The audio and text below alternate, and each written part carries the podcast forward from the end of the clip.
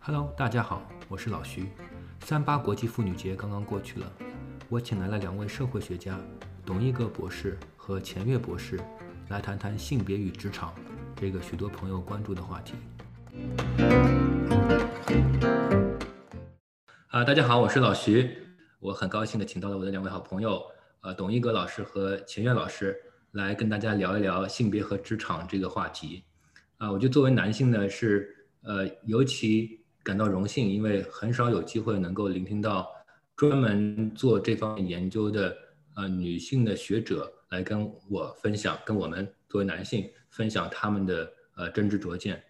董老师毕业于约布约翰霍普金斯大学，目前在纽约州立大学布法罗分校，也就是 Sunny Buffalo 社会学系任教。钱月老师毕业于俄亥俄州立大学，目前在英属哥伦比亚大学 UBC 社会学系任教。啊，他也是非常有名的学术公众号“缪斯夫人”的创办人和主办者。啊，那么自从呃博士阶段起，两位老师就开始从事和性别与职场有关的研究。啊，他们的研究领域既包括呃中国，也包括欧美发达国家。所以我觉得请他们来讲一讲这个问题再合适不过了。今天我们主要围绕三个主题来讨论。呃，第一个呢就是职场性别歧视或者性别。不公的现状到底是怎么样？因为他们看过很多数据，做过很多呃实地调查，对这个情况比较了解。第二呢，我们所谓的性别刻板印象，就是 stereotyping，它的呃现象到底是什么样的？它的成因是什么？呃，第三个问题就是我们作为一个呃社会，我们可以做什么？呃，社会当中的男性和女性分别可以做什么？呃，我知道两位老师有非常高屋建瓴的结构性的看法，因为你们是研究这个领域的。专家，但是呢，我觉得可能从一个更加私人的角度开始，会呃让大家更能够引起共鸣。那好，那既然那个 program 是我的名字在先，我就呃先说吧。就是我脑子里就是想到一个，因为现在在还我们还在这个疫情当中嘛，嗯，就是看过有一个很有趣的研究，就是说疫情以来啊，那么男性学者呃呃向这个期刊投稿的这个。呃，次数和频率，呃，甚至是高过在疫情之前的。虽然我们都说疫情对一个人的研究是很有影响的，那么反过来，而女性呢，平均来说是呃严重下降的。也就是说，疫情啊扩大了男女学者向期刊投稿的这样投稿的这样一个一个这个概率。而且那个另外一方面就是说，我们知道这个审稿也是一种 service，一种对行业的服务。而审稿方面呢，其实一直以来都是女性更容易说 yes，然后更容易去那个为他人做这种服务。而投稿的最后发表的却是男性居多。啊，我觉得这个就挺能说明，就是呃职场的这种性别不平等和问题一直存在，而疫情还扩大了它的这个呃影响。我想再问问两位，呃，就是从你们的数据上也好，从访谈上也好，这个现象在学术界以外是一个什么样的情况？这是一个好问题，就是因为我本身的研究其实是啊，这个工呃这个劳工阶层，我我主要是研究中国的这个啊产业工人和这个啊家政工吧，就是嗯简单的说，嗯，那么呃就是说，我觉得呃很多数据都是表明这个事情是一个普遍性的，它是跨国家。啊，甚至是那个在历史上又由来已久，它会有变化，各种形态的变化，但是就是说从来也没有啊解彻底的解决过。然后呃，比如说那个加拿大这个呃呃 Winnipeg 呃大学的这个呃董晓媛老师，她是一个呃女性主义经济学者，她有做过很多有趣的研究，对中国也经过很多这种量化的调查。就比如说在中国，平均一个就是说啊两个人都是工作，但是就是说女性每天要比男性。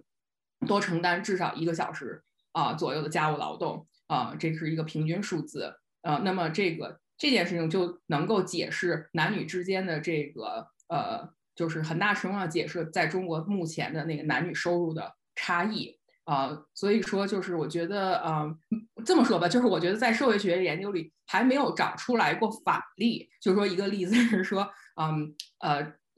普遍来说就是女性是。男女之间不存在这样的差异和歧视。对我，我的我的一个老师，呃，然后也是我的合作者，合作者就是李安娜 Sayer，他是，呃，现在应该是非常非常有名的一个 time use expert。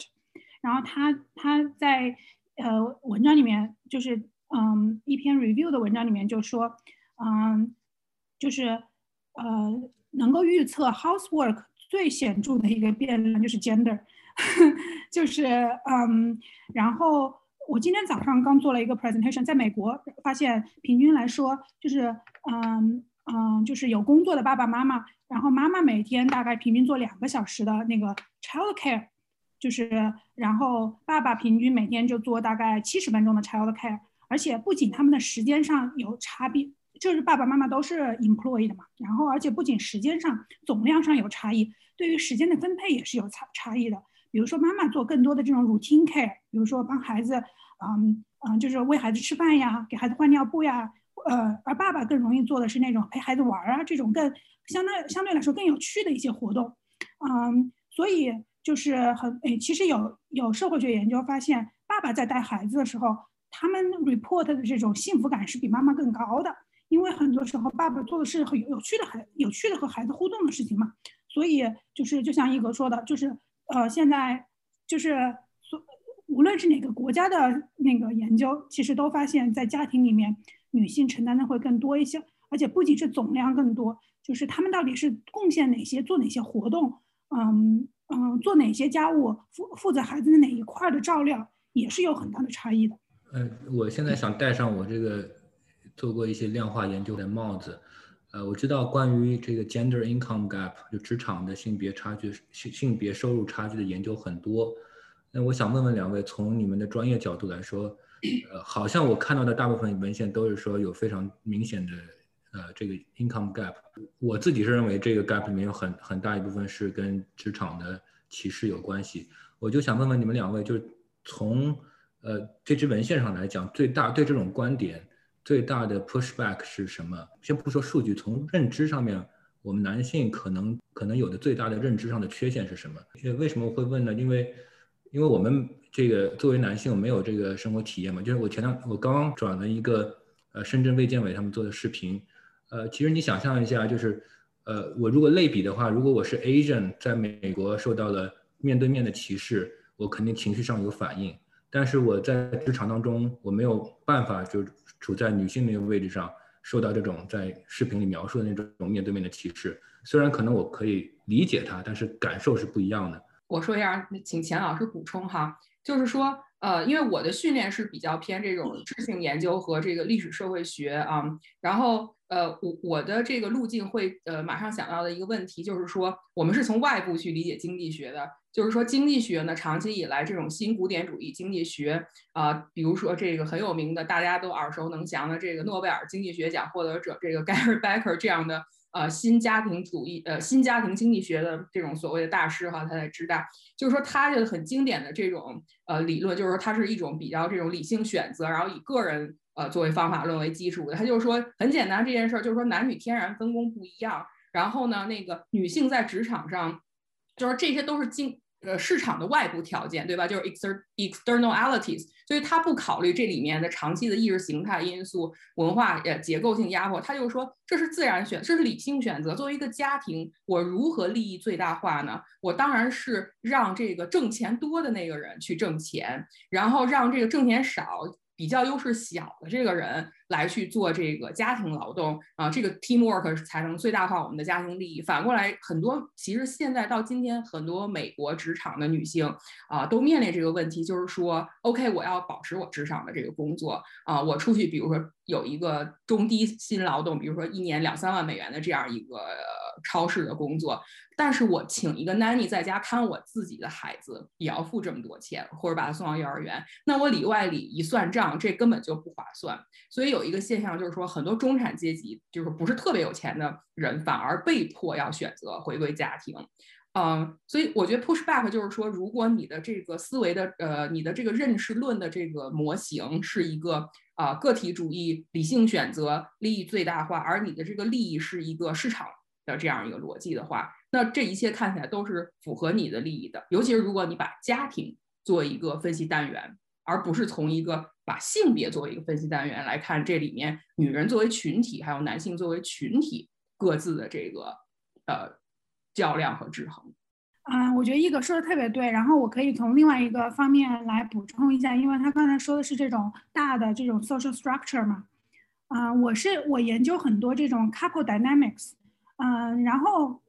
嗯，然后很多的社会学研究都发现，就是当她女性她在家庭里面比男性教育程度更高，或者说是收入更高的时候，这个时候如果按照经济学的理论，那么就应该男性做更多的家务，然后，嗯。然后女性少做家务，因为 specialization 嘛，那既然女的能赚更多的钱，当然男的应该承担更多的家里。但是很多的研究都发现，就是时候当女性赚钱比她们她们的丈夫更多的时候，她们有时候要做更多的家务，来，嗯，来服来来我们叫做 doing gender，就是说让他们的家庭看起来和社会所期待的这种性别模式是差不多的，嗯，然后呃，而且很多时候他们发现就是说。嗯，就是男女之间的，就是丈夫和妻子之间的家务分工，其实和女性她的这个，嗯，她相对男性赚多少钱来说没有很大的关系。最比上反而比较重要的一个一个因素是女性她自己赚多少钱。因为研究发现，当女性她自己赚的绝对收入比较高的时候，她更容易把家务劳动或者说是这种 child care 给 outsource 掉，就是她有钱了，她就她就觉得那我是那我那我也可以。请家政工，或者说是把孩子送送到幼儿园去，所以很多时候，然后还有一个就是那个，还有另外一个就是，包括很多的研究都发现，就是有很多时候有那种就是 couple 之间要 move 嘛，就是要搬家，一个家庭有时候，然后很研究基本上都发现，在这种家庭层面的这种嗯搬家的这种这种决定的时候，很多时候他们都是会优先 prioritize 呃那种呃老公的职业。啊，然后包括我的很多，就是从我个人的经历来说，我周围很多学术界的朋友，有时候就是，嗯，就是如果男生他是一个，比如说是学术界的，好像要搬家就是理所当然的。但是有很多的女生，她有时候拿到两个很好的 job offer 的时候，他们会权衡很半天，因为他们就是要考虑，就是说，嗯，有时候即使是他们的伴侣可能并没有明确的说你不应，就是说我不想搬家，他们也。女性她们自己也会，就是我很多女性朋友也会提前的考虑，就是说我这个到底应该怎么样比较好，怎么样能够对对我的就是嗯伴侣也比较好。但是我觉得相反，就是同样的这种困惑和挣扎，就是可能在男性那里，他们可能根本就不在他们的 equation 里面。所以就是从家庭内部的呃这种这种嗯这种分工和这种 negotiation 来说，很多时候。也并不是说一个人他的这种嗯 human capital 越高，他就能够越能够决定这个家务的家里的分工是什么样子的。对，所以我就想补充，就是说，我觉得我跟钱老师讲的都指向了有一个问题，就是这个文文化呃文化的这种呃 norm 文化规范，还有意识形态的问题。就是说，虽然我们有很多这种比较主流的分析是一种呃利益分析，无论是经济学还是社会学。但就是，其实有很多时候，这个女权主义的这个制生产，它会更强调这样一种作为意识形态和文化规范存在的父权制作为一个体系。它当然有它的物质基础和呃制度基础，但是这种 文文化的力量是非常强大的。呃，我的意思是想说，这个有的时候男性个体，比如说徐老师很真诚的问这些问题，就说明大家其实呃呃很多人他不是说要故意去歧视女性或者压制女性，但是他。它这种社会化的过程，使它内化了很多的这种性别的刻板印象。我们待会儿也会聊到，嗯，以及就是说，呃，它会有一些这种很很容易有本质化的这样一种倾向，就觉得他天生就适合干这个，对吧？然后还有就是说，这种男性气质对每一个人的影响，就是说我作为一个男的，比如很多时候 couple 像呃钱老师说这种在搬家或者做职业选择的时候以男性为主，就是因为他觉得。他是不能太不太能接受作为一个男性，如果在家做饭，比如说为了自己的呃另一半而牺牲所谓自己的事业，就是我们可以接受家庭主妇支持一个男性在美国拼拼呃 tenure，这个很常见。但是你反过来想，我很少很少能见到呃一对 couple，呃我就不说美国人，就是中国的 couple 在美国对吧？就是丈夫完全为了自己的妻子放弃了自己的 tenure job，然后在家。媳妇带孩子做饭，这个 pattern 非常明显。我觉得这里面就是说，因为长期的这种文化的影响，你双方可能都不能接受这个模式，而且进入这个模式以后，它跟这种比较霸权性 hegemonic 的文化范式有了这种呃冲突以后，还会可能破坏他们俩的关系，对吧？就 就是我觉得很多是这样的一种因素导致的。我准备补充一点，就是说，就是说这种 gender gap，呃，gender pay gap 的时候，很多时候经济学家他可能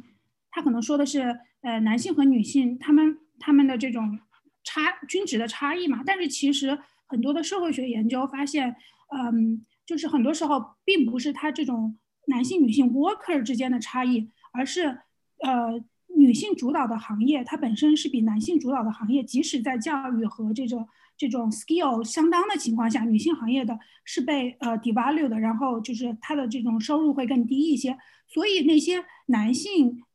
工在在女性主导的行业工作的男性，他们也是他们也是被 marginalized，也是受到很大的这种嗯这种不平等的待遇的。然后嗯这就这就说到就是我呃我们前两天也说了，就是有一个一个大的一个 argument，就是呃像这个。嗯嗯，那个社会学家 Paul England，他他他的一个很著名，他的一个他和一系列的研究，就是要证明，就是说啊，这种兼就是说这种性别不平等，不仅仅体现在将女性排除在有价值的角色或者事物之外，而是呃更体现在和女所有和女性和 femininity 相联系的东西都是被低估的。然后，所以就是嗯。我们可以看到，比如说，当嗯，当这就是为什么前几前段时间的时候，那个国家教委说要培养男学生的男性气质，是吧？要在呃要推推广什么什么的，这就是因为他们的潜意识就是觉得和女性相联系的是不好的嘛。然后还有就是，比如说，当一个行业变得 feminized 的时候，或者说是当一个大学的专业变得 feminized 的时候，研究就发现，男性之后就会更少的去选择那个专业。一个很重、很很有名的例子就是商学院，就是，嗯，几呃，就是说几十年之前，商学院主要是男，就是男性主导的专业嘛。然后现在你去看商学院的时候，嗯，就是很已经很多的女学生了嘛。然后最近的研究就发现，当这个商学这个 bachelor degree 变得 feminized 的时候，男性他们就更少的去选商学院了，他们就转到别的学科去了。嗯，所以这就是说，就是说很大的时候这种。所谓的 gender pay gap，它不仅仅是男男工人和女工人他们的他们的个人作为收入的差异变嗯不一样，也是和女性相联系的职业专业还有各种的这种劳动付出是被低估的。你们两位刚刚说了很多点，我想再稍微小结一下，我看看我理解的对不对。就你最后那个点，呃，就我我那个做统计的脑子就开始转，其实什么对我来说是什么意思呢？就是这些。行业的 fixed effects，行业的固定效应啊，你在他们做统计的时候都被扔掉了。那也就是说，其实我们现在看到的 income gap 可能还低估了呃男性和女性的他的这个呃受到歧视而造成的收入差距，因为有一些是在这个这些所谓的固定效应里面的。所以这是一个，这是我想补充一点。然后两位老师刚刚提到好几点，一套一个是这个一开始这个董老师提到了呃就新古典的这个框架。它可能不完全适合，呃，这个就没有完全把，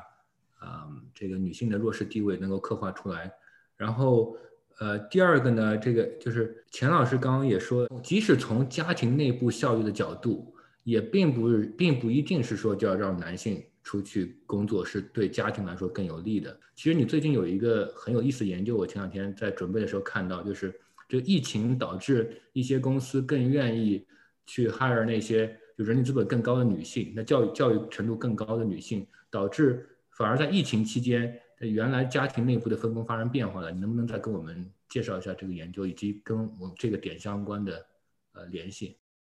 我不是要强化，我是想提供一个背景，这样的话更更方便他讲。因为这个背景就是说，因为呃新家庭经济学是在这个六七十年代提出来的，那么之后马上这个西方工业社会。进行了一个非常深刻的这个政治经济的转型，就是说那些制造业的工作，就是往往就是说男性去工作，然后女性在家的那种呃男主外女主内的模式，很快被打破了。我们进入了一个这种比较新自由主义的后工业化时代。我的意思就是说，后面是有一个非常 nuance 的转变，就是说呃越来越多这种服务型的，就是高端的服务型的金融化的，就是非制造业。非体力劳动呃的机会出现了，这个正好跟家庭妇女走入职场是这两件事是合拍的，所以呃，非常对，就是说，在今天我们再看这个问题，很有可能从个体家庭来说，很多女性她其实是在这个个体，她因为人力资本的更高，所以更有机会，所以这个是我觉得是不是矛盾，而是说相辅相成的一个背景。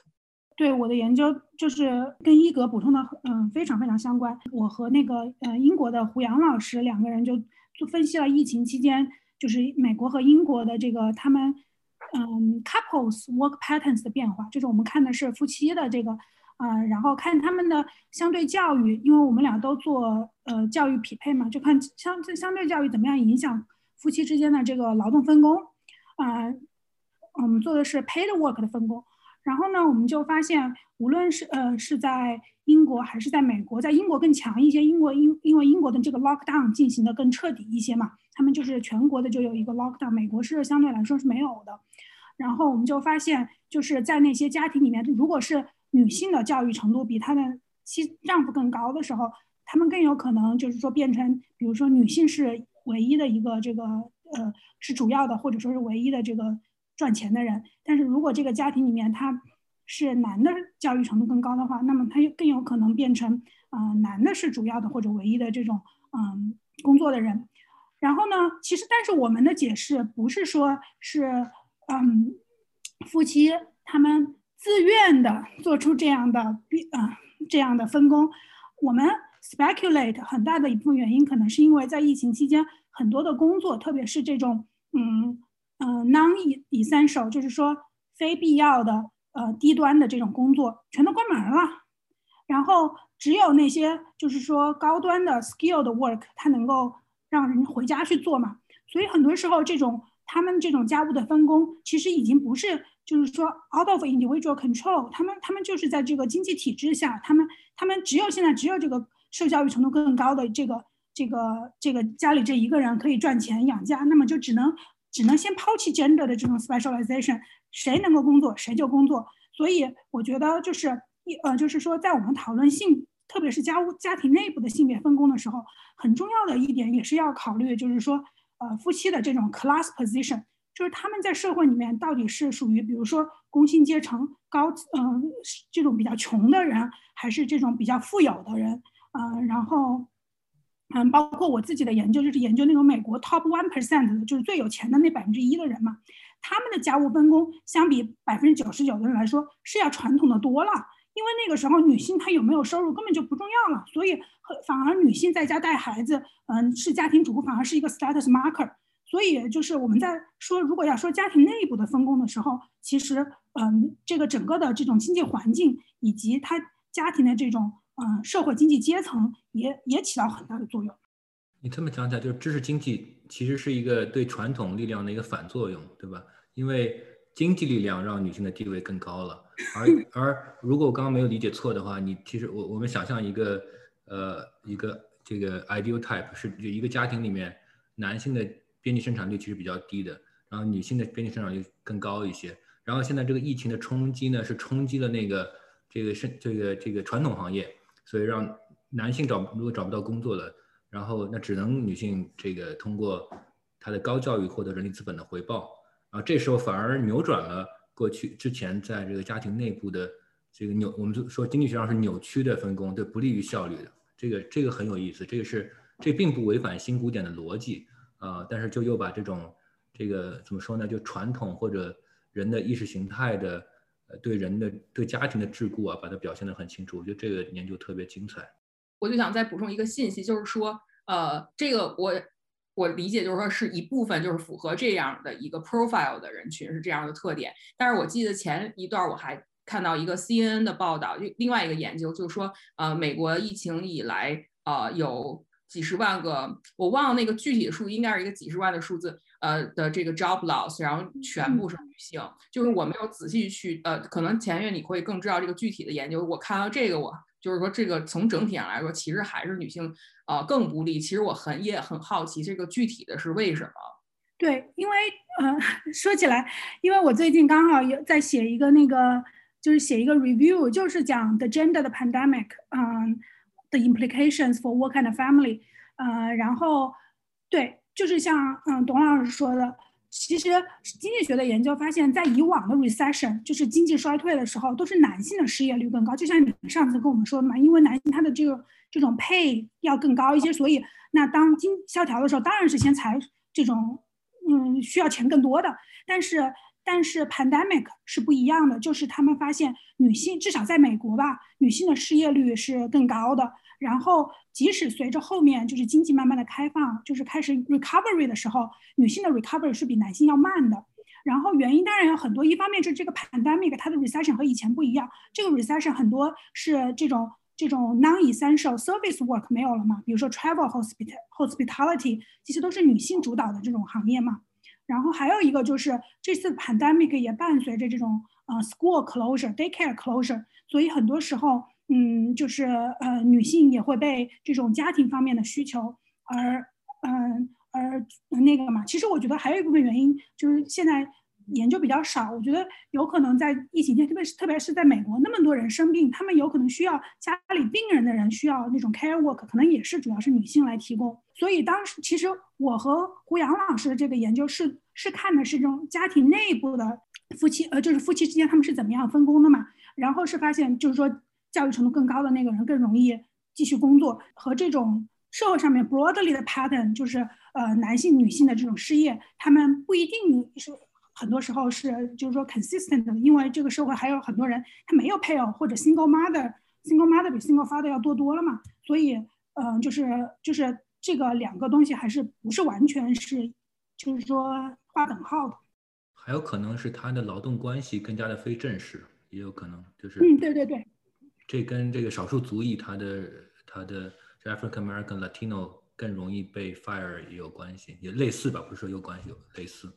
呃，刚刚正好提到了这个照料活动，我知道，呃，董老师之前花了很多时间研究这个照料关系和这个对女性和男性这个工作分工的影响，能不能跟我们讲一讲这个？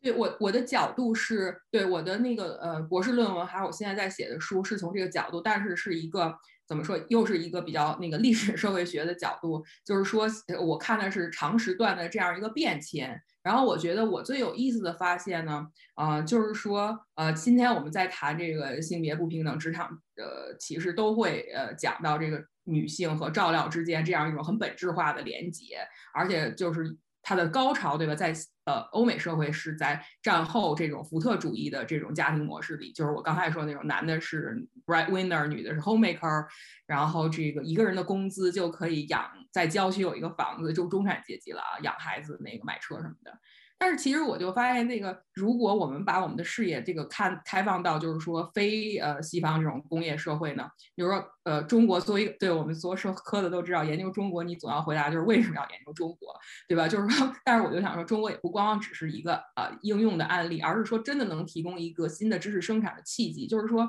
呃，看中国七十年的这样一个发展，它是把很多这种西方的工业化，然后后工业化。在很短的时间，在一种非常压缩的空间里，全部来了一遍。所以我就看的是从呃从四九年前这样一个农耕为主的经济，女的虽然没有一个所谓的正式工作，但是大家都没有工作，但是女的在家其实她是这个非常主力的劳动，而且她能够提供这种 cash income，因为它比如桑蚕经济里，它纺织，它其实能够为家里创造经济收入的。那么，然后很快一夜之间就到了一个社会主义工业化时期。我们其实是从这种呃马恩的革命里学到了很多这个理论性的知识。他们的理想就是说，呃，解放妇女的唯一道路就是要解放她的社会再生产。他们直接就用了社会再生产这样今天其实忽然变得很时髦的理论，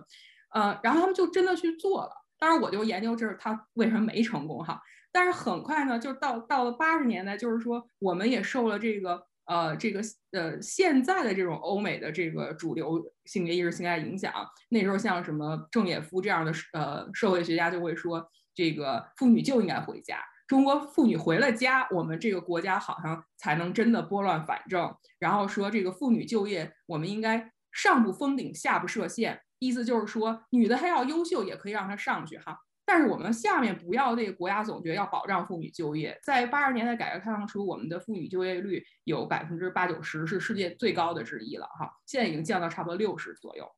就是说下不封顶，下不设限嘛。如果妇女她资质比较差，然后能力比较低，你何苦非要逼着她工作呢？都是单位的冗员，所以很快就是说单位解体下岗的也是女工比男的多，女工占了在呃占到百分之六十。然后呢，还有一点很重要，就是说以前那样的一种就是说育儿的呃就是单位的幼儿园什么也都撤销了，然后这个企业不能办社会嘛，就是说在理论上。呃，瓦解了这样一种社会再生产属于国家和企业的责任，而不属于个人家庭的，瓦解了这样一种观念。那慢慢到了今天，如果我们今天可能去跟九零后、零零后的人聊，他会觉得天经地义的，就是说育儿是家人的事情。呃，单位、幼儿园，呃呃，不要钱或者免费幼儿园，这是什么？我我就想到，因为我对这个文献非常不熟悉，我觉得如果你比较中美国和中国的话，这完全是两个相反的过程。如果我们看那个《Mad Men》。《Mad Men》里面的女性角色，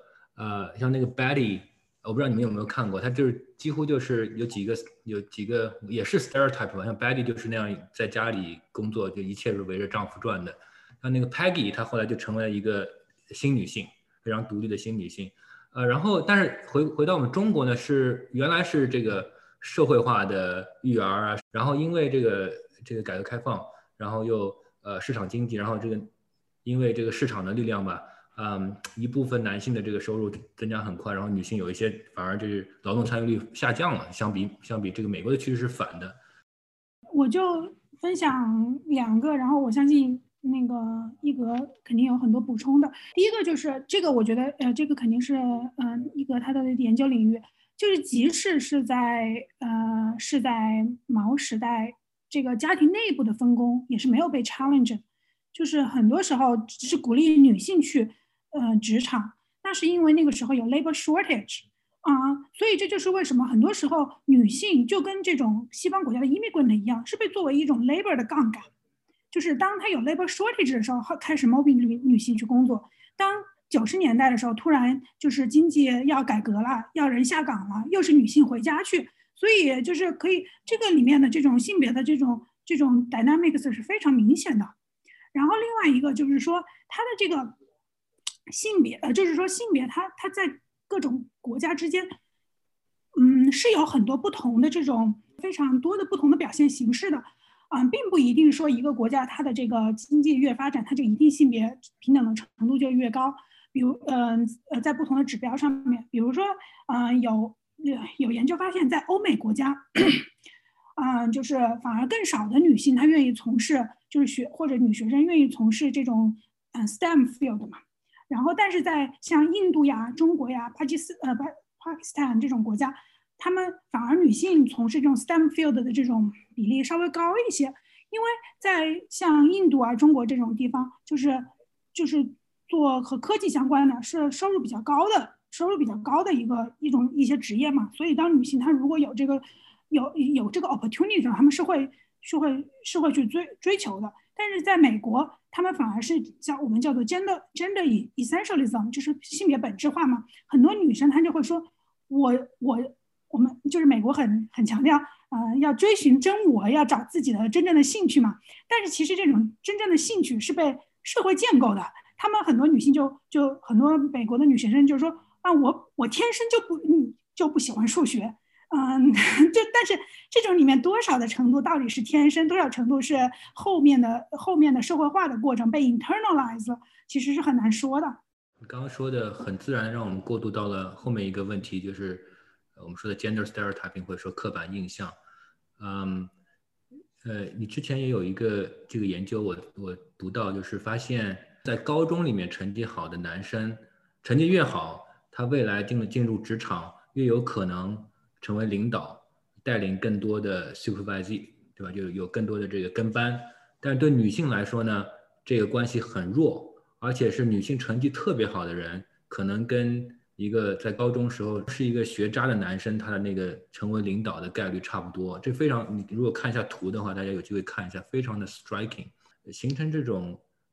gender role 的这种这个成因到底是什么？从社会学家的角度来说，我以前有个老师叫汪丁丁。呃，他说过一句话，我一直记着。他说，经济学是研究人怎么去做选择，社会学是研究人怎么不能做选择。那这个好像就是一个人不能做选择的，或者说他的选择被社会塑造的一个例子。呃，你能不能给我科普一下？对我的那个研究，对，就像嗯，刚才那个易清他概括的很好，就是就是我们就发现，就是在高中得 A 的女生后到了职场之后，嗯，比高中得 D 的男生，嗯，就是领导的人差不多，甚至呃，然后这种差别性别之间的差别在，嗯，当了爸爸妈妈的这种人里面是更明显的嘛。然后呢？经济学家一个很，他们可能很多的经济学家自然而然想就会说，那女性可能她 have no interest in leading，就很多人就会就会说这个嘛。然后呢，嗯，然后我我呃，然后我当时也是，就是我去参加嗯 UBC 的他的那个本科的那个毕业典礼，然后我们就我他们每年都会有那个嘛，就是说呃 leadership award，呃呃 on campus level，on national level，on，international level，然后我发现我去参加的时候得奖的都是女生，然后我当时就想，这些女生她们现在都得这些 leadership awards，她们后来到了职场都去哪里了？然后，然后我自己的研究，我们我就在模型里面就就看了她们他们在高中时代的这种 leadership，就是他们高中领不领的参不参加学习学生会啊什么的，其实就是成绩越好的人越容易参加学生会，然后他们高中参加学生会也确实对他们未来的那个。领在职场领领导人有有关系，但是，但是我们发我发现的就是说，嗯，在高中的时候，男生和女生他们他们其实是他们的那个就是领导力是没有什么差别的，就就相当于是说这个呃这个就一部分程度上反驳了这种观点嘛，就是说女性她在职场上不领导人是因为她们没有兴趣，根本就不是的，是因为那为什么在高中的时候她们她们领导的？都是差不多的，而且甚至女性的她参与这种领导的这种程度会更高一些。嗯，然后，然后，然后，嗯，然后我们发现呢，就是 一个比较，嗯，有一个一个结构性的因素，就是说，男性他他有这种本科学历的时候，对他后面的这个领导力的帮助会更更大一些。女性。嗯，有本科学历相和没有本科学历来说，嗯，就是说没有太大的区别。我们觉得一个很重要的原因，还又回到我们刚才说的这种职业本身的这种分工，就是男性主导的职业的时候，它是有更多的这种呃 upward mobility 的，就是而女性呃女性主导的职业，它很多时候你一辈子就是干这个了。比如说你老师、护士，或者说是这种嗯 administrative officer，就是女性女性职业的这种 upward mobility 的这种机会太少了。嗯，所以就是又回到，就是说，像刚才那个易清说的，就是经济学家是讲人如何做选择，社会学家是讲人没有选择可以做，很多时候，嗯，所以就是真的是，嗯，我自己是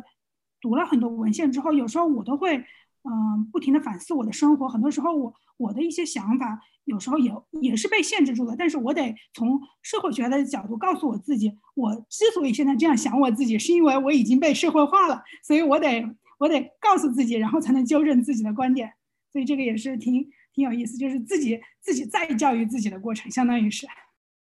对，然后我想补充一个，就是因为我看有一个问题刚好跟这个很相关，就是说，呃，为什么？呃，既然不是个体能力的问题，就是说，那到底社从社会学的角度来讲，呃，这个具体的微观的这个机制，对吧？有些机制，我当然肯定很多研究了，而且因为我们的行业是在不断的这个进化的，所以就是有些新兴行业可能还没有实证的这个呃观察，但是比较经典的社会研究啊，有几个解释吧。呃，一个呢，就是说，在这个组织社会学领域，啊，有一个经典的这这个研究，就是说，这个呃，Charles Tilly 他有一本书叫啊，长期的不平等 in 嗯，叫这个 durable inequalities，然后他就讲了这个性别啊、种族嗯这样的一些这种大的这个范畴为什么会呃横贯人类历史的这样的走势不平等。有一个机制就是说，这个叫啊机会的囤积，或者叫 opportunity hoarding，就是说啊历史上来看。呃，肯定进入这些呃资源比较多的领域的公共领域的是男性、白人啊、资产阶级、中产阶级这样的人。那么他们已经形成了很多这种长期的行业的规则和和这个范式。那么像后来者，比如说女性，比如说少数族裔进入的时候呢，那么这些已经处在精英地位、呃掌握了资源的人，他就有一种这个呃。呃，也可以叫呃 inertia 这种组织里的这种惰性，对吧？就是说这件事情从利益上来说，呃，保持他们原有的这种精英地位，占有绝大多数的资源，形成一个兄弟会，呃，是对他的个人利益有利的，呃，他不会主动的去让渡他在这个组织里的特权给这些 minorities，除非是你有制度上的制衡，对吧？现在已经开始在改变了，对吧？就是说，所以他首先在利益上没有。利益去让渡特权，其次在意识形态上，他会自我认呃 justify 合理化他的这些偏见，他会有有一套这个非常发达的呃话术文化文化符号去合理化为什么你不行，对吧？就是他不会在意识上觉得他是在主动的害你或者排挤你，但他有一些文化符号会会帮助他去消化和合理化这些东西啊，比如说就是呃。就是就是我们待会儿就谈到这偏见，很多偏见就是帮助你去合理化这样一种呃利益分配的不均等的。呃，我一时突然想不到一个特别好的例子，但但是就是可能这种 micro level 的这种微观的 aggression，比如说 OK，我觉得可能这是一个好的时候讲这种 mansplaining，比如说你就是。哈，就是说你你在开 faculty meeting，或者是说在一些场合，尤其是国内啊，我必须说，就是很容易女性就感觉我我我我我做了什么，我怎么就这么被被被被被边缘化？比如说呃，开一个学术会议，一圈大佬出来，一个女的都没有。然后呢，可能像我们这种在在外国待了久人，就觉得特别别扭，就觉得这里有点问题。然后你可能就成跳出来成为了那个发牢骚的人。但是你这个牢骚导致的结果是，别人觉得哎呀。董一格这人不好讲话，董一格这人就是挺喜欢找刺儿的，我这是不是一个很好的合作者，对吧？就是他合理化，他不觉得你是在强调一个跟他讨论一个很严肃的社会问题，他觉得是你是一个 trouble maker。就这个例子可能会，这是一个 hypothetical 的例子啊，就是就是说，你看这种很微观、很很微妙的这种情况下，就慢慢的把一些女性学者边缘化了，或者少数群体边缘化了，以后就是他也懒得去参加这个活动，因为实在是太累了，对吧？就是太心累了，对，然后还有，嗯，比如说像我这种，嗯，activist orientation 还比较觉悟比较高的人，就是我有时候看到不公平的现象，即使虽然我在职场可能还只是一个 pre tenure 非常 precarious 的一个人，但是我有时候还是会 quote 这种 equality 嘛。然后，但是我有时候跟我的朋友交流的时候，他们就会跟我说，啊，他说你。你不能说多了，因为因为有别人可能会有 gender fatigue，你说他就会别人就会觉得，哎呀，怎么又在讲这种接呃就是性别的东西，怎么能不能不要讲了什么什么的？所以后来我就怎么办呢？我就只能每次我在想我要不要讲这个事情的时候，我都要想我。前天我上周的时候有没有讲这个事情？上上周的时候有没有讲这个事情？我多久讲过这个事情？然后我要怎么样讲能够让人家觉得我是在嗯提出一个问题，而不是在就是说挑战他个人的观点或者素质？就是其实我们在就是作为女性，我们在职场嗯就是如果想要嗯就是发声的时候，其实我们是要考虑很多事情的。我不知道就是。就是男性的经验是什么样子，但是至少呃，当然也可可能和我的年龄和我的这种，嗯嗯，和我的种族和我本身的这种 immigration status 也是有很大的关系的。但是就是这个整个的这个 cognitive labor 是很多的，所以这就想到，嗯，我有一次我们在开会的时候，然后我们我们系的一个年也是年轻的老师，他就提出来了一个女老师，然后他就提出了一个，嗯，一个有关跟 teaching 有关的东西吧，然后呢。当时让我特别感动的一点，就是我们系里面的一个嗯非常非常 senior 的白人男老师，就在他提出这个观点之后，那个白人男老师立马就说，嗯，this is a brilliant idea，嗯，就是就是他就马上就 endorse 了我我那个女同事的提出的这种建议，然后然后有时候我在。我在 faculty meeting 你就会看到，就是说同样的一个问题，如果是女女老师说的话，可能要另外两三个女老师都站出来同意了之后，大家才会有其他的反馈。但有时候同样的一个观点被一个白人男老师说了之后，别人就会说啊，这个太好了，怎么怎么怎么样，就是真的有很多这种就是这种 micro level 的东西，就是我以前没有在职场的时候，我可能是感觉不到的。但是等我上了职场的时候，其实，在觉得自己觉得很 liberal 的这一群人里面，你们还是会就是还是会发现，就是这种这种非常 subtle 的这种这种 dynamics。所以就就刚才像董老师说的，就是很多时候可能男性他并不是说我就要 marginalize 女性，他作为个体来说，他可能是没有这种嗯 intentional 的这种想法的，但是很多时候他们的他们的行为、他们的做法可能就巩固了这种现有的这种性别不平等。再给你们补充一个例子，因为我是我们政治学的，就就是我我有一个朋友，他研究美国最高法院的法官他们的质询，录音是公开的，嗯，很这结果还是挺令人吃惊的。即使有这个 RBG Ginsburg，有这个 Elena Kagan 这样非常优秀的这个女性的 jurist，但仍然可以发现，就是就 mansplaining 的现象，就是这个。呃，男性的最高法院的大法官更加倾向于在女性说完话之后去挑战他们说过的话，然后女性呢更加呃 less likely respond 呃 to the challenge。就即使在这个最非最高的这个呃这个 institution 最高 level 的，在美国这样的国家也会也会发生。我们这里有一个很好的评论，最近有一篇经济学论文说，在发现，在经济学的 seminar 当中，当女性的演讲者。呃，她在上面发言的时候，会比男性多受到接受到这三点三个问题，就是男性的听众更倾向于去挑战他，这是一个长期形成的。其实我我作为自己作为一个男性一个男性吧，我觉得这个真的是很难。有时候我需要用类比的方式才能够理解，需要用这个呃，比如说种族的类比，把我放在，因为我比较能够理解我是如果在 Asian 在美国这个 society 处的位置。呃，我能能够开能够开始理解这个女性在类似的环境下面环境下面处这个遭到的这种压力吧，而且这是非常无形的，我们叫 microaggression，对吧？就是你每件事情说出来好像都是小事情，都不值得去抱怨，但是累加在一块儿就是一种压力。就刚刚这个一格说你想不到，突然想不到一个例子，其实你之前你写过一篇文章，我看到就引用了一个对中国国内学界的一个 survey 的这个调查很有意思，后来发表在。呃，知识分子上面又转载在澎澎湃上面，你能跟我们讲讲那里面的发现吗？对，这个很有意思。这个是二零一五年吧，我记得这个背景就是说，呃，其实是我以前的呃我的好朋友，嗯，那个现在是啊一个很有名的这个科普科学家，这个浙浙浙江大学生科院的王立明老师，还有这个北大生科院的汤富愁，就是他们都属于这个做这个 hardcore science 的人哈，嗯，但是就是说他们。开始在他们的工作中发现了一个问题，就是说为什么我的那个呃学生里很多女性啊，就是女生读普生物念博士，培养很多人才，但为什么最后能做到 PI，就是这个呃独立在实验室当了老师和教授的人特别少，在他们看来。这是一个极大的人才的损失和浪费，所这是他们为什么对这个问题感兴趣。那恰好我研究这个，所以我们就一起发起了这样一个活动，呃，和这个知识分子的这个编辑陈小雪，啊，当然也受到了这个饶毅老师的支持哈。啊，结果就是说，我们这个不是一个有代表性的样本，首先要说它是一个滚雪球的抽，呃，这个网上的这样一个抽样，然后啊，所以不是有代表性，但也可能说明问题。因为一个就是我们发现，嗯，你去问他。呃，有几个有意思的发现，一个就是说，你问男生、男性和女性在这个学术界，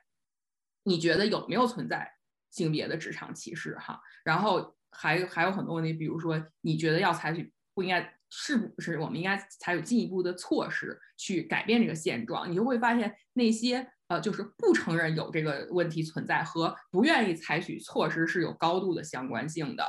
啊，那那还有一个发现就是说，当你问，如果你承认有这样的差异的存在，你觉得是为什么？然后我们是多项选择，呃，男女都认为最大的一个原因是女性需要去承担更多家务和育儿，女性同时还认为就是多项选择吧，还认为是因为她的伴侣不够支持她，单位不够支持她，比如很多科研的这个。经费，你过了，比如四十五岁之后就不能申请了之类的，她叫什么青年学科带头人之类的啊？那正好这个可能三十五到四十五是你孩子最重要的一个发展时期，现在这种很内卷的教育使得家人不得不投入很多，所以就是说，那女人就正好错过这段时间，然后之前退休还特别早啊。那么还有他认为是国家层面的这个法律支持太少了，可是男性就是即使他承认有这个问题存在。他也大多数认为，就是说啊，那儿因为女的家务太繁重，他就没有再进一步去想，他为他是不是还缺少了支持？就就就是我们这个发现还挺有意思的。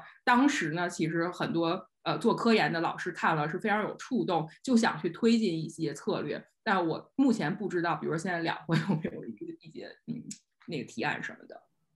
我从那个 survey 里面看到最最 striking 的一个 result 是有百分之二十的受访者，这些都是在学术学术界的，应该是高教育的男性，他们认为什么都不用做，现在 everything is fine，就不用做任何的这个政策上的改变。这我觉得还是挺吃惊的，因为你列了很多，就是在这个这个访问的呃访问的老师们列了很多可以做，有些是很明显就是。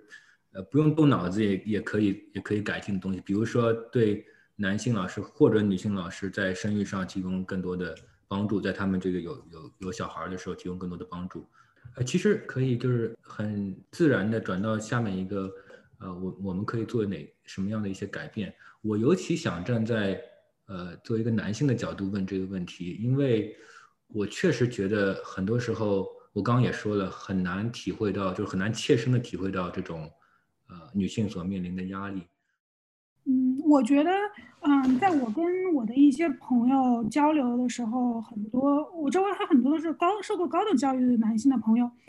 我觉得他们一个比较大的问题就是，他们总是就是虽然他们受过这种科学的训练，但他们总是 deny the existence of gender inequality，就是就是你即使跟他 present 这种 research，他们也会就觉得就是。觉得你这个 research 是不成立的。然后，比如说我以前在读博士的时候，呃，我不是我，但是我的一个朋友被他的呃男性朋友说，你为什么总是有这么极端的想法？是不是跟你小时候被你奶奶歧视有关？就是他们就一下子就把这种我们从从从研究里面，嗯，就是说，嗯，获得的东西变成了你我们有这个东西是因为。是因为我们本身是，就是说好像受害者，然后然后我们就本身变得精神不正常了一样，就是嗯，所以就是除了就是说，当然作为社会学家，我们当然是要倡导这种就是制度层面的变迁，制度层面变迁，另外一个方面来说也是非常非常难的，嗯，然后我觉得从个人的层面来说，男性在我看来可能有几点是可以做的，不不包括不仅仅是男性。我觉得，首先从女性来说，这一点我也是我现在就是自己努力在做的，就是啊，女性要啊 lift each other up，啊，男性的这种 boys club 存在很长时间了，所以我觉得就是说，所以现在比如说我看到我的女同事，或者说是我认识的女性朋友发了论文，或者说是得了奖，或者说他们有一个提出一个什么建议，我都会嗯，就是说公开的表示呃。赞赏或者说是 endorsement，就是呃，虽然说可能我自己人微言轻了，但是就是说，嗯呃，甚至他们比如说有时候 faculty meeting，我的女同事提出了一个什么什么 reform 的时候，我也会除了会上说之外，我可能到后面的时候，我还跟他们单独写一个邮件，就说你刚才说的都太棒了呀，什么什么的，就是类似那种样子。然后，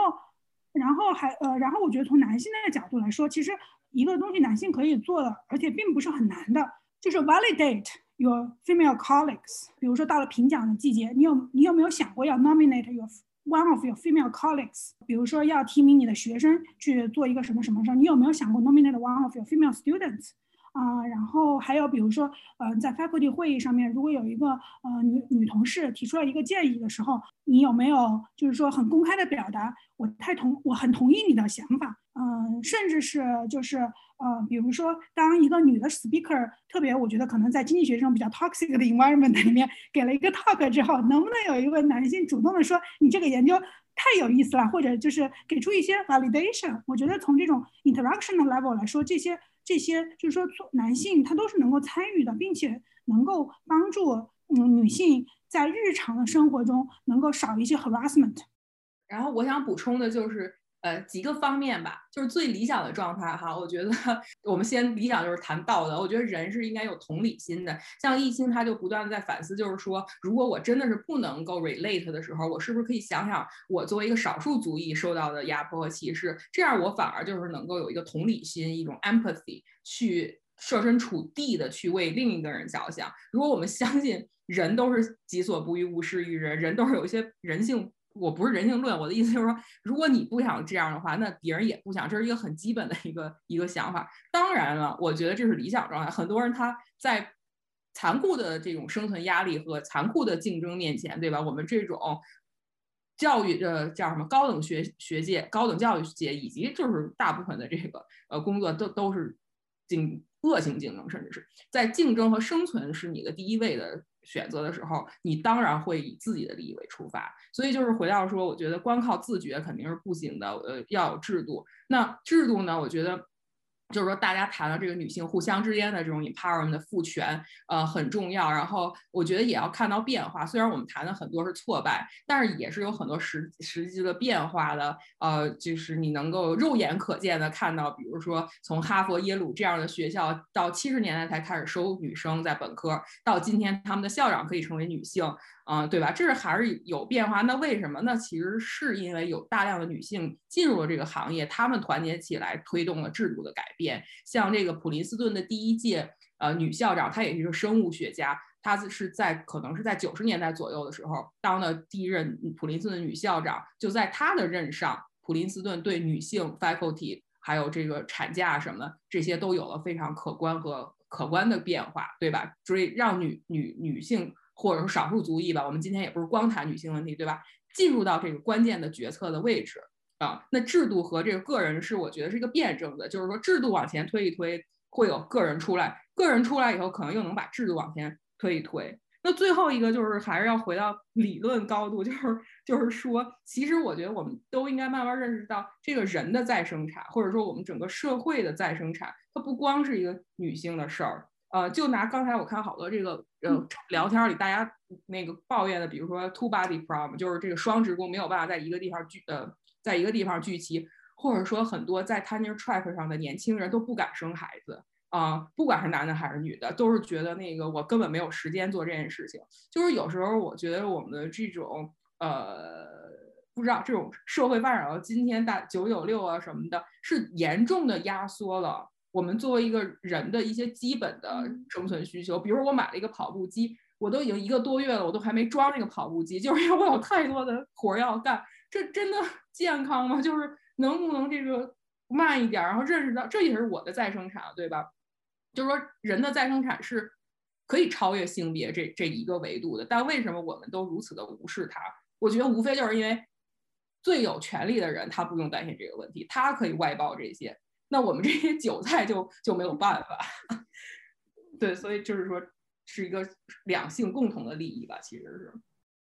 我还想补充一点，就是这个 role model，那其实两位也也是其他的同学的 role model，我周围都是非常优秀的女性，都远比我优秀的女性，呃，比如说这个我的世界贾瑞雪的最好的 theorist，呃，在做经济学的，比如说我的合作者。啊，Jennifer Pan，比如说我的同事 Molly Roberts，都是做的非常好，我可以说比我做的还好，所以，呃，经常我是仰视他们或者从他们学习，我就就在这个过程当中，也许之前有的这种刻板印象就就淡化了。嗯，其实比如说像严宁老师这样的非常优秀的生物学家，现在我在想到生物学家，我可能第一个脑子里想想那个跳出来的就是严宁老师，呃，不一定是饶一十一公，但是如果我我我想一想这个。呃，有些职业就像我们刚刚讨论过的，是跟性别直接联系到一块儿的。我想到做财务的，我马上就想到女性；我想到这个前台的，马上就想到女性。呃，对，我觉得就这是我我自己的一点反思吧。所以这也就是为什么我们有一次就是讨论一个就是嗯 diversity 的一个什么时候嘛，我当时就提出一个问题，我就说为什么那如果是同等优秀的，比如说一个白人和一个少数族裔，我们会觉得招少数族裔更好？然后，然后，嗯，这个问题其实就是有可能，就是说，如果 taken out of context，那有可能会觉得我有人觉得我政治不正确。但是我当时我就是这样问了，然后后来，嗯，我的一个研究 race 的同事，他自己本身是个白人，他跟我说，他说，他说，因为，呃，因为，嗯，少数族裔他有这种 modeling effect，就是如果你的学校里面全都是白人老师的话，那那些。那那些在呃，就是在读大学的这种少数族裔的学生，他就会觉得自己没有这种，他没有 path，就是说我我以后能够成为教授吗？我周围看到的教授全都是白人，没有像我这样的人。但是如果我们的就是说我们的学校里面有更多的少数族裔，有更多的女性，或者有更多的嗯，比如说嗯，faculty with disabilities，就是能够给嗯这种 marginalized 的群体，他们嗯就是说让让他们知道这种 modeling effect，就他们让他们知道。原来就是说我这种人也是可以成为大学教授的。当然，这个不当不光是大学教授，还有各行各业啊，像加拿大的这种首席的科学家吧，是一个女性嘛。然后现在我们温哥华的那个巴士上面全都是说，就是一个小女孩，然后就是她小时候就说她想成为科学家什么什么，就就想倡导女性更多的进入这种 STEM 专业嘛。所以我觉得这种这种这种 modeling effect 真的还挺重要的。呃，我在想追问一个可能有点敏感的问题，就刚刚呃董老师提到了制度上的改进，那一个制度上的改进就是为女性预留 quota。那我自己是搞研究这个政治经济学的，我知道在政治经济学的文献里面，啊，这个预留 quota 有有一些研究了，比如说 Esther Duflo 也是一个 Nobel Prize laureate，他就发现，呃，女性预留给女性做村长，在印度啊。这些女性村长呢，她会更加 pro-social，她基本上是从一个呃偏好的角度，因为男性的村长和女性的村长，他的偏好不同，导致他的这个政策的结果不同。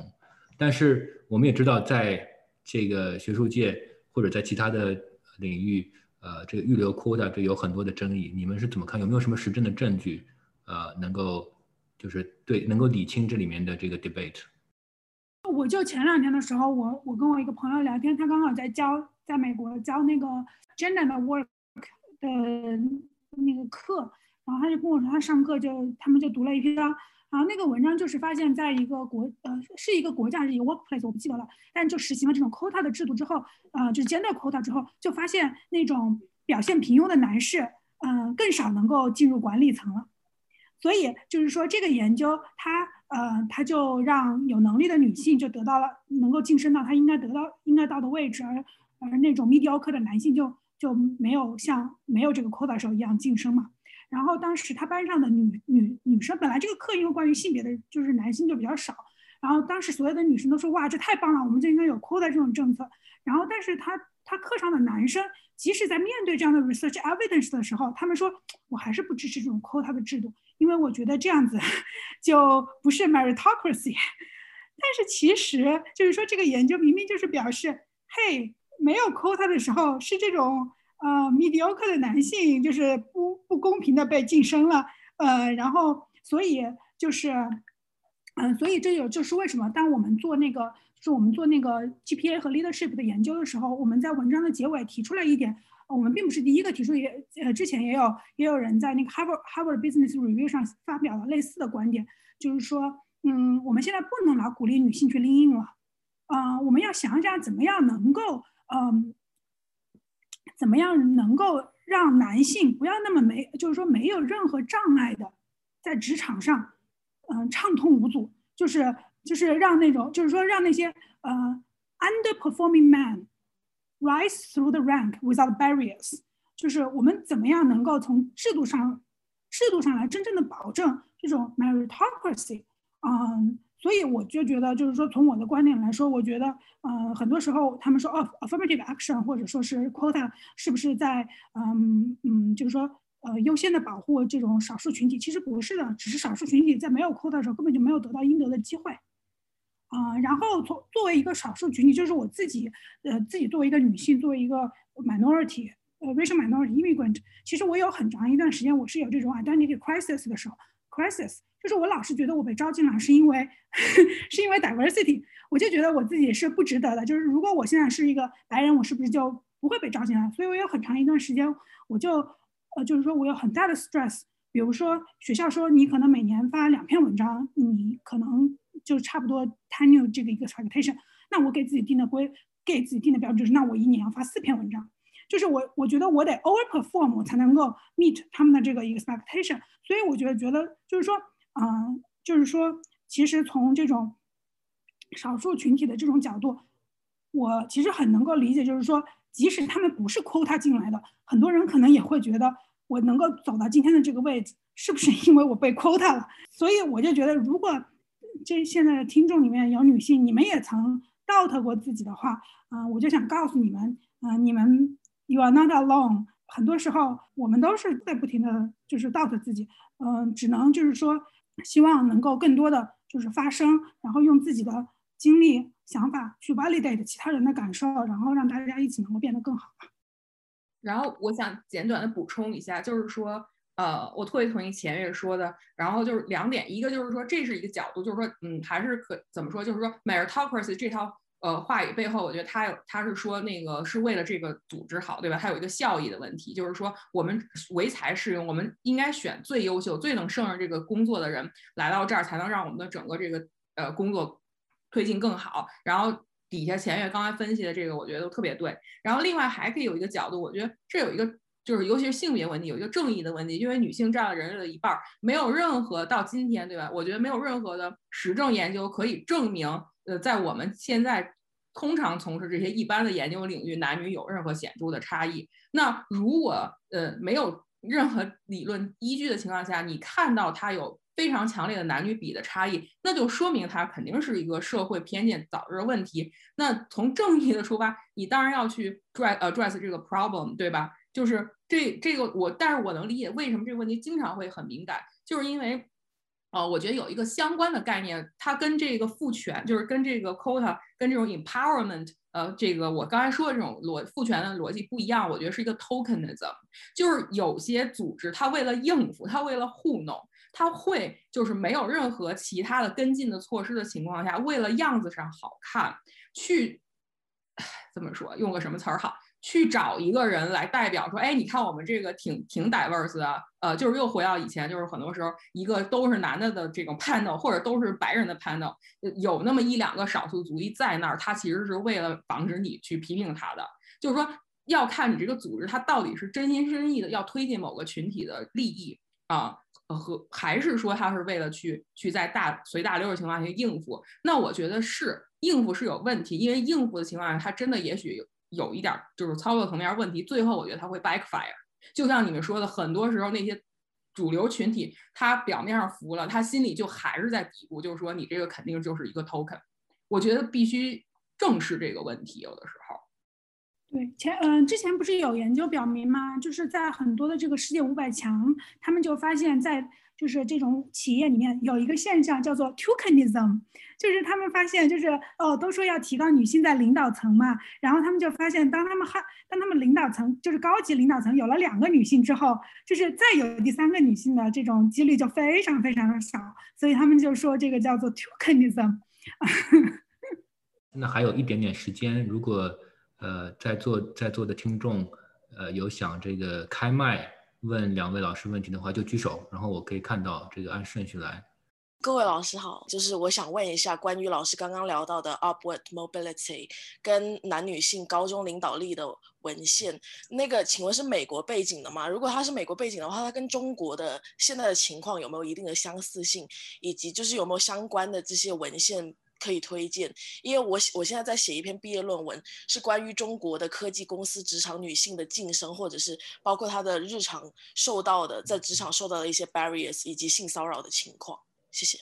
对我们那个研究是美国的，但是我最近看到那个就是南京大学的贺光业老师和那个吴小刚老师在那个 demographic research 上刚发了一篇，然后就发现在中国后单位时代，就是女性在职场晋升的那个可能性比男性。比男性的那个差距要增加了，他不是在科技公司的了，他他就是用了一个全国的这个 national representative 的 data。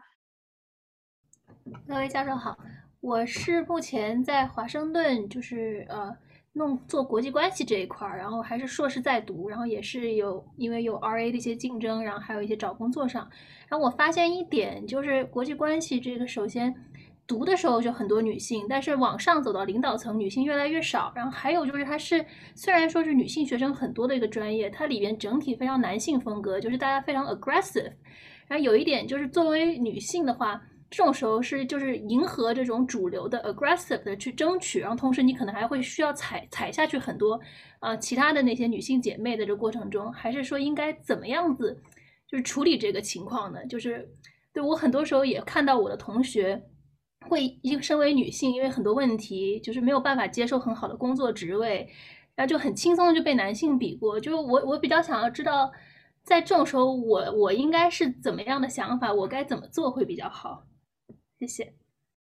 我觉得你这个问题呃很经典，而且很有普普遍意义。就是我觉得每个人可能都会多少问拷问自己，就是说。呃，我在呃试图去那个降服恶龙的的过程里，是不是就已经被恶龙吞噬了？就是说，你在这个呃系统既有的系统里去往上走，会不会慢慢你就内化了它的这个游戏规则？不知不觉的，就是媳妇熬成婆那一天啊，这个这个比喻本身很厌女啊，对不起。就是说，你到了这个位高权重的时候，你是不是已经忘就是忘记你曾经作为弱势啊？我我我感觉这个是很 tricky 的一个问题，就是说每个人当初都会觉得我会是不一样的。啊，我我我会那个会等到我有权利更多的时候，我会更照顾其他人。但是可能这个体制的力量，这个系统的力量是会改变你的。而且我能感觉到我自己，对吧？这两三年从一个博士生到有第一份嗯在文理学院的教职，到现在有了一个这种呃 R one 的教职，我都能感觉到我周围的人对我的态度在变化。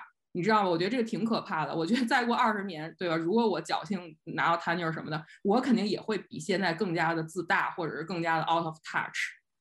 所以我觉得，呃，这是这这个不是一个问题，这是一个 share 了。那那我觉得个人其实用特别嗯比较这个呃自私的角度，我的建议就是说，其实这是最后是一个个人性格和那个大的环境的一个嗯互动。就是你如果。是能做得来的，如果你能比，也是很很很强势，对吧？说那个什么点儿，呃，你能够做的跟他们一样好，说甚至是很有气势，做得很，那你就去做。但是也也有可能你真的觉得就是削尖脑袋捏着鼻子也也做不来。我觉得，那我觉得这个时候社会理论可能没什么用，但是它是一个对个人的解放。我经常就会跟自己说，我学了社会就是明白。说不是说呃我可以像所有人一样达到我最想达到那个目标，但没有关系，很多是社会结构限制了我，不不要去谴责我我自己，我就会让自己有一种解放感，这个没有什么实际操作性的答案。各位老师好，那我就先呃问一个问题，我先介绍一下，然后我是那个新西兰奥克兰大学，现在是博三的学生，做的也是这个呃女性，就是国内双一流高校的这个女性教师的他们的一个这个呃职业发展的情况，呃，那么。这个我在写我的文论文的时候，因为我做了一个二十个呃老师的采访，已经做完了。那么我根据他们的这个采访的资料，我发现了一个问题，并且跟我查的资料是比较一致的问题呢。呃，就是呃，在这个女性主导的行业里啊，我们叫 female dominated 这种学科里面，和男性主导的学科里面，这两种学科好像都是 男性占更大的优势。然后这个曾经在一些这个文献里面也是有所体现，在我的这个访谈里面，老师们也反映了类似的情况。我想问问这个，嗯，各位老师，就是您这边有没有什么，呃，这样对于这个情况有没有一些想法，或者说有可能的解释？因为我觉得这是一个很奇特的现象。谢谢。UT Austin 的那个 Christy Williams，嗯，他做了很多那个，就是关于，嗯。男性在 female dominated occupation，当然他不是做的就是说，嗯，教师这个，他做的是比如说男性在 kindergarten 这种 teacher 里面啊，nursing 里面啊，然后他当时的他在早期的研究，他发他就提出了这个很有名的这个词嘛，叫做嗯 glass escalator，就是男性他他在女性行业里面的时候，他是更容易乘着直直通电电梯被被提拔的。但是女性在男性的行业里面就会有 glass ceiling，就是叫做玻璃天花板嘛。啊，当然了，他最最呃更近期的研究，他发现就是说，呃，随着美国这种经济在变化，很多的这种呃很多的这种女性主导的行业，现在主要是由这种 racial minority 的男嗯男性来做，所以很多这种男性他他们的这种职业的 upward mobility upward mobility 也很 limited，所以这就涉及到美国的这个它非常。嗯，它美国的这种交叉性嘛，就是说它它不仅有性别，它还有种族，还有这种这种社会阶层。嗯嗯，对，这个就是说不是完全是嗯在高校里面，但是确实有很多的社会学研究都表明，男性在女性主导的行业里面也是有优势的，因为很多时候就像我们刚才说的嘛，就是说女和女性相联系的这种嗯学科呀、职业呀，或者说是一些事物都是被贬低的嘛，所以当男性能够进入到女性的行业的时候，很多。就会被被认为是来提高女性，就是说女性的这种行业呀，它的它的它的这种价值，嗯，所以很多时候男性其实他在女性主导的行业里面是更是很被重视的。嗯，所以我也不是很吃惊，就是说，嗯，就是在女性主导的行业，它男性也是更有优势。但是就是，但是我并不是说我们就把这个 take for granted，我们要想一想怎么样能够改变这个这个现状。嗯，就是我现在是在嗯机械工程在读博士，然后我们这个工这个学科确实是我觉得属于比例比较，首先是工科嘛，然后机械工程也是属于感觉我感觉是比较适衡的。本科的时候我们大概。系里三百个人，可能只有五十个女生的样子，就有时候一节课，一个课里大概只有我一个人，嗯，然后有时候确实也感觉周围那些男同学也不太会想愿意带着我，呃，有就有时候一些呃 group 嘛，然后我看到两位老师都在嗯，就是嗯做科研的工作，就想我之前我也在想过，就是博士毕业后要不要去那个去做博后，然后申请看能不能做一个 PI，但是也会觉得。好像，反正也是很多思考吧，就想问问老师们有没有，就是曾经有没有想过进工业界之类的，然后是怎么下定决心进的这个学术界，就是有没有一些就是那种心路历程？大概是我的老板也是个女教授，然后我确实也看到她一些升职，嗯时候的一些，就是比如说被被她男同事们说，啊，就有有那种背后讨论，然后说觉得是因为女性才招来之类的，就是这种。也是一些一些白人老头嘛，反正一些比较刻板的话，啊，然后就想问一下有没有什么经验？嗯，这这这个是一个永恒的主题，就是说，呃，劝退还是学界？就是我我我我我无法做出一个特别对你负责的个人的意见，因为我们也不是那么了解，只能笼统的说一下。我觉得就是说，从一个女性别的角度来说，千万不要给自己设限。如果你觉得自己适合干这个，干得好，你千万别管别人怎么想。我后悔，就是我觉得经常我以前太多的自我怀疑。如果我没有给自己设置更多的线的话，也许我今我今天 pot 我的潜能可能发挥更多，这是一方面。但另外一方面，从学界还是要去 industry 角度讲，我觉得今天怎么说呢？就是是是处在这样一个技术和这个劳动力市场，还有这个全球政经关系的一个一新的这个转折点。就是说，就好像四十年前这种。呃，女性在进入职场，然后但是呃，工作反而制造业都消失，工作变得特别的零工，特别的不稳定。对我觉得今天有一个新的转型，在这种大数据啊这样的这种背景下，我的意思是说，呃，学界真的可能是一个黄昏产业了。你想，它叫 tenure，tenure 是种地的人才有 tenure，对吧？就是说，它是在一个资本主义社会，你还有一个终身制的铁饭碗。上一次你听到“铁饭碗”这个词，是不是国企下岗的时候砸碎铁饭碗？我的意思就是说，呃，入坑一定要慎重，因为这不是你的能力问题，这就是能解释你为什么没找到工作这种问题，可能占百分之十、百分之五，但是可能百分之九十解释这个现象是结构性的原因。呃，它是一个个人可以腾挪的空间越来越小的呃系统。对，所以说这个是两个给你的是矛盾的建议，因为不太了解你具体的情况。嗯，我特别同意，嗯，董老师说的。然后，嗯，就是，嗯，对这个，我们肯定这里也不能给出建议，说你应该应该在学术界找工作，还是应该在 industry。但是，就是我觉得不能给你，不能因为性别给你给你受限。如果你真的是觉得，就是说你在做你在做研究的时候，就是有非常嗯大的兴趣，就是感到非常的快乐，然后。嗯，我觉得那那那那可以，就是说，嗯，甚至有我有朋友，他们就是对做学术很感兴趣，他们第一年找工作找的不好，他们可能再再多待几年，再多读几个博后再去找工作都是可以的。但是关键就是说，看看自己就是说真正想要的是什么，就是说做出超越性别的选择。但是 easier said than done。好，谢谢老师。哎，各位老师好。呃，我是想分享一下，顺便 echo 一下前面几位在那个，呃，就是想说如何在这个普通生活中去，呃，做一些为女性做的一些事情，呃，然后是因为我现在是在国企工作，呃，就。还是在比较底层的地方吧，然后大家呃对于女性的歧视就是非常普遍，以及他们的规训和他们的话语上面，我觉得话语这个东西就是好像就是一个掌握权力的，就是你一定要发声，你一定要说出来，让他们去意识到他们的这个东西造成了非常不好的影响。比如我在一些职场的时候，有一些男领导会去评论一些呃女职员的穿着和打扮的时候，我就会站出来说，呃。我说，那有些男性也穿的不是特别体面，我希望你们也可以去呃规训一下他们呀，或者是让他们也呃就是打扮一下，让我们看着也舒服一点。这样就是我会特别抠字眼，就一旦有这样一点点的歧视发生的时候，我一定要站出来说。这个好处就是说，如果你说的正确，如果你说的这个东西好，他们都会支持你，并且给你很多的一个空间，就是他们男性会意识到是他们的问题来反思。即使他们呃一开始没有意识到，他们也会在心里种下一个种子。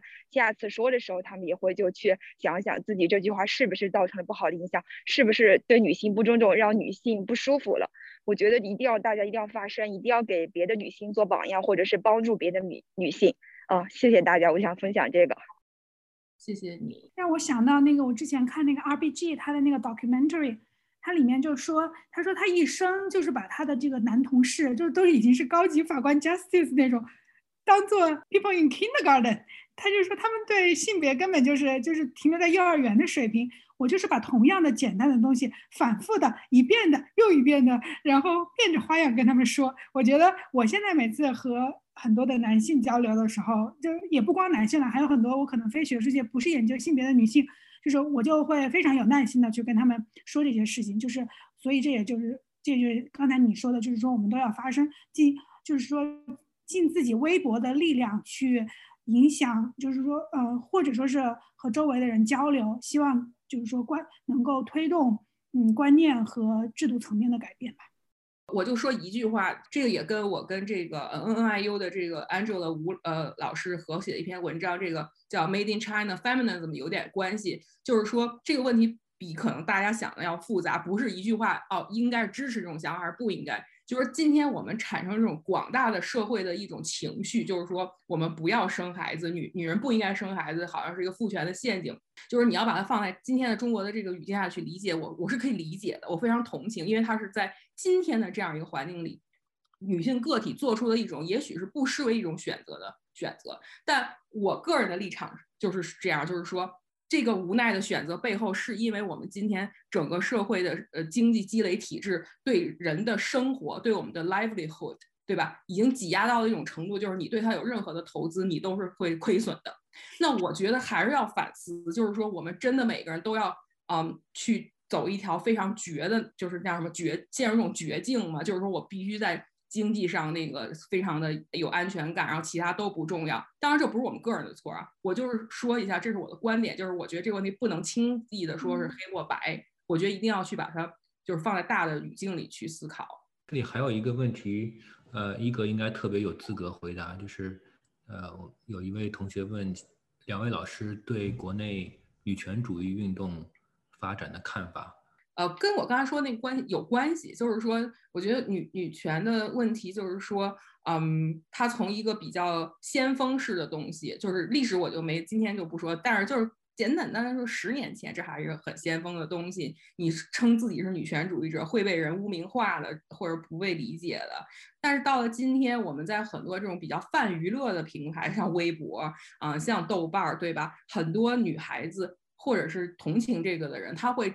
很光荣的自称是拳师，会很光荣说我要打拳，嗯，他暴用了一种本本身是别人对他的污名，呃，我觉得我们都要去正视和去理解，呃，为什么今天的新一代的女性有如此多的焦虑，有如此多的不满。在跟婚恋啊什么有关的问题上，就是说，为什么我们今天的社会结构使得女性个体如果一旦进入婚恋，就是一个其实对个人 利益非常有损害的东西？我们要去思考这个问题。呃，从这个角度来说，我觉得今天的这些现象啊，怎么说呢，都是去挑战和松动那个过去的比较固化的那个体系的，我觉得都挺好。那然后我我知道大家问这个问题的焦虑，是因为很多人是不是啊觉得光谈女性不谈阶级啊，或者说。是不是太极端了？就是带引号了。呃，我可以理解，就是说策略上，我觉得其其实是讨论，但我觉得讨论女权的起点是去正视啊男权社会的存在，是去正视女性的这种 suffering 的存在。如果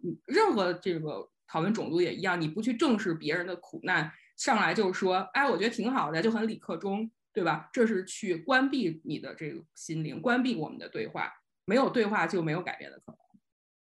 好的，我觉得这是一个对我们今天讨论非常好的总结啊！我再次谢谢两位老师，谢谢钱月，谢谢呃一格，我自己学到了很多。我觉得作为男性呢，呃，我们男性群体也可以为这个性别的不平等的改善做出一些事情，而且可能我们的责任更大，因为因为男性是在这个，我自己认为啊，在这个社会当中去处于强势地位的。那只有那很多时候，呃，女性争取权利就意味着男性要让渡权利，所以我们的责任更大。但我觉得要改善，首先要承认有这个问题，不然的话就改善也就无从谈起。呃，我觉得我们今天的讨论至少，呃，是一个开始吧，好好来谈一谈这这一些问题。我再次谢谢两位老师，谢谢你们的时间。非常感谢徐老师还有钱老师，谢谢邀请我们，然后嗯，很高兴有这个机会能有这个对话，然后就像我说的，就是希望以后能够有更多的机会，就是嗯，即使是一点点的宣传这种嗯，就是跟性别有关的研究，也可能可能今天只影响了一个人，但是星星之火可以燎原。对 对，大家去关注钱老师的公众号。对，好的，那今天谢谢大家。本次节目到此结束，谢谢您的收听。如果您想围观更多像这样的线上讨论，可以关注我们的微博号和微信公众号 Random Walk Theory，请见本期的详细信息。您也可以在小宇宙、苹果播客、喜马拉雅等平台找到这个播客。感谢本次节目的音频编辑八爪鱼，文字编辑梨子、歌仔，片头片尾音乐付一庆。再见啦！